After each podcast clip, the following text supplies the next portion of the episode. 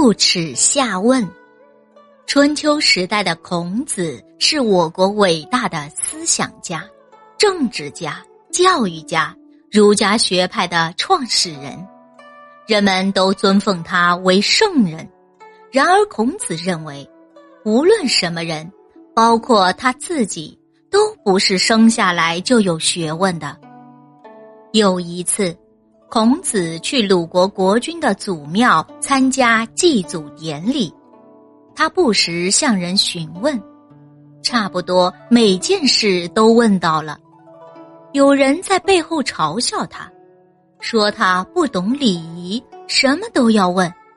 孔子听到这些议论后说：“对于不懂的事，问个明白，这正是我要求知礼仪的表现啊。”那时，魏国有个大夫叫孔宇，虚心好学，为人正直。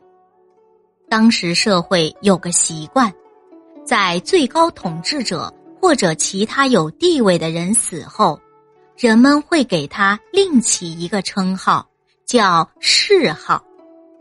按照这个习俗，孔友死后，魏国国君就赐他谥号为文。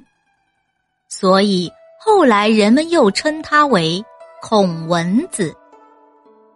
孔子的学生子贡有些不服气，他认为孔宇也有不足的地方，于是就去问孔子：“老师，孔文子凭什么可以被称为文呢？”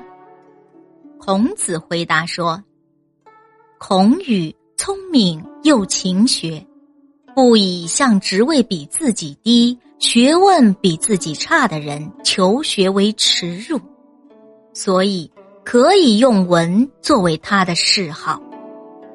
后来人们常用“不耻下问”来比喻向地位和学问不如自己的人请教，或形容谦虚好学、不自以为是、耻以为耻辱。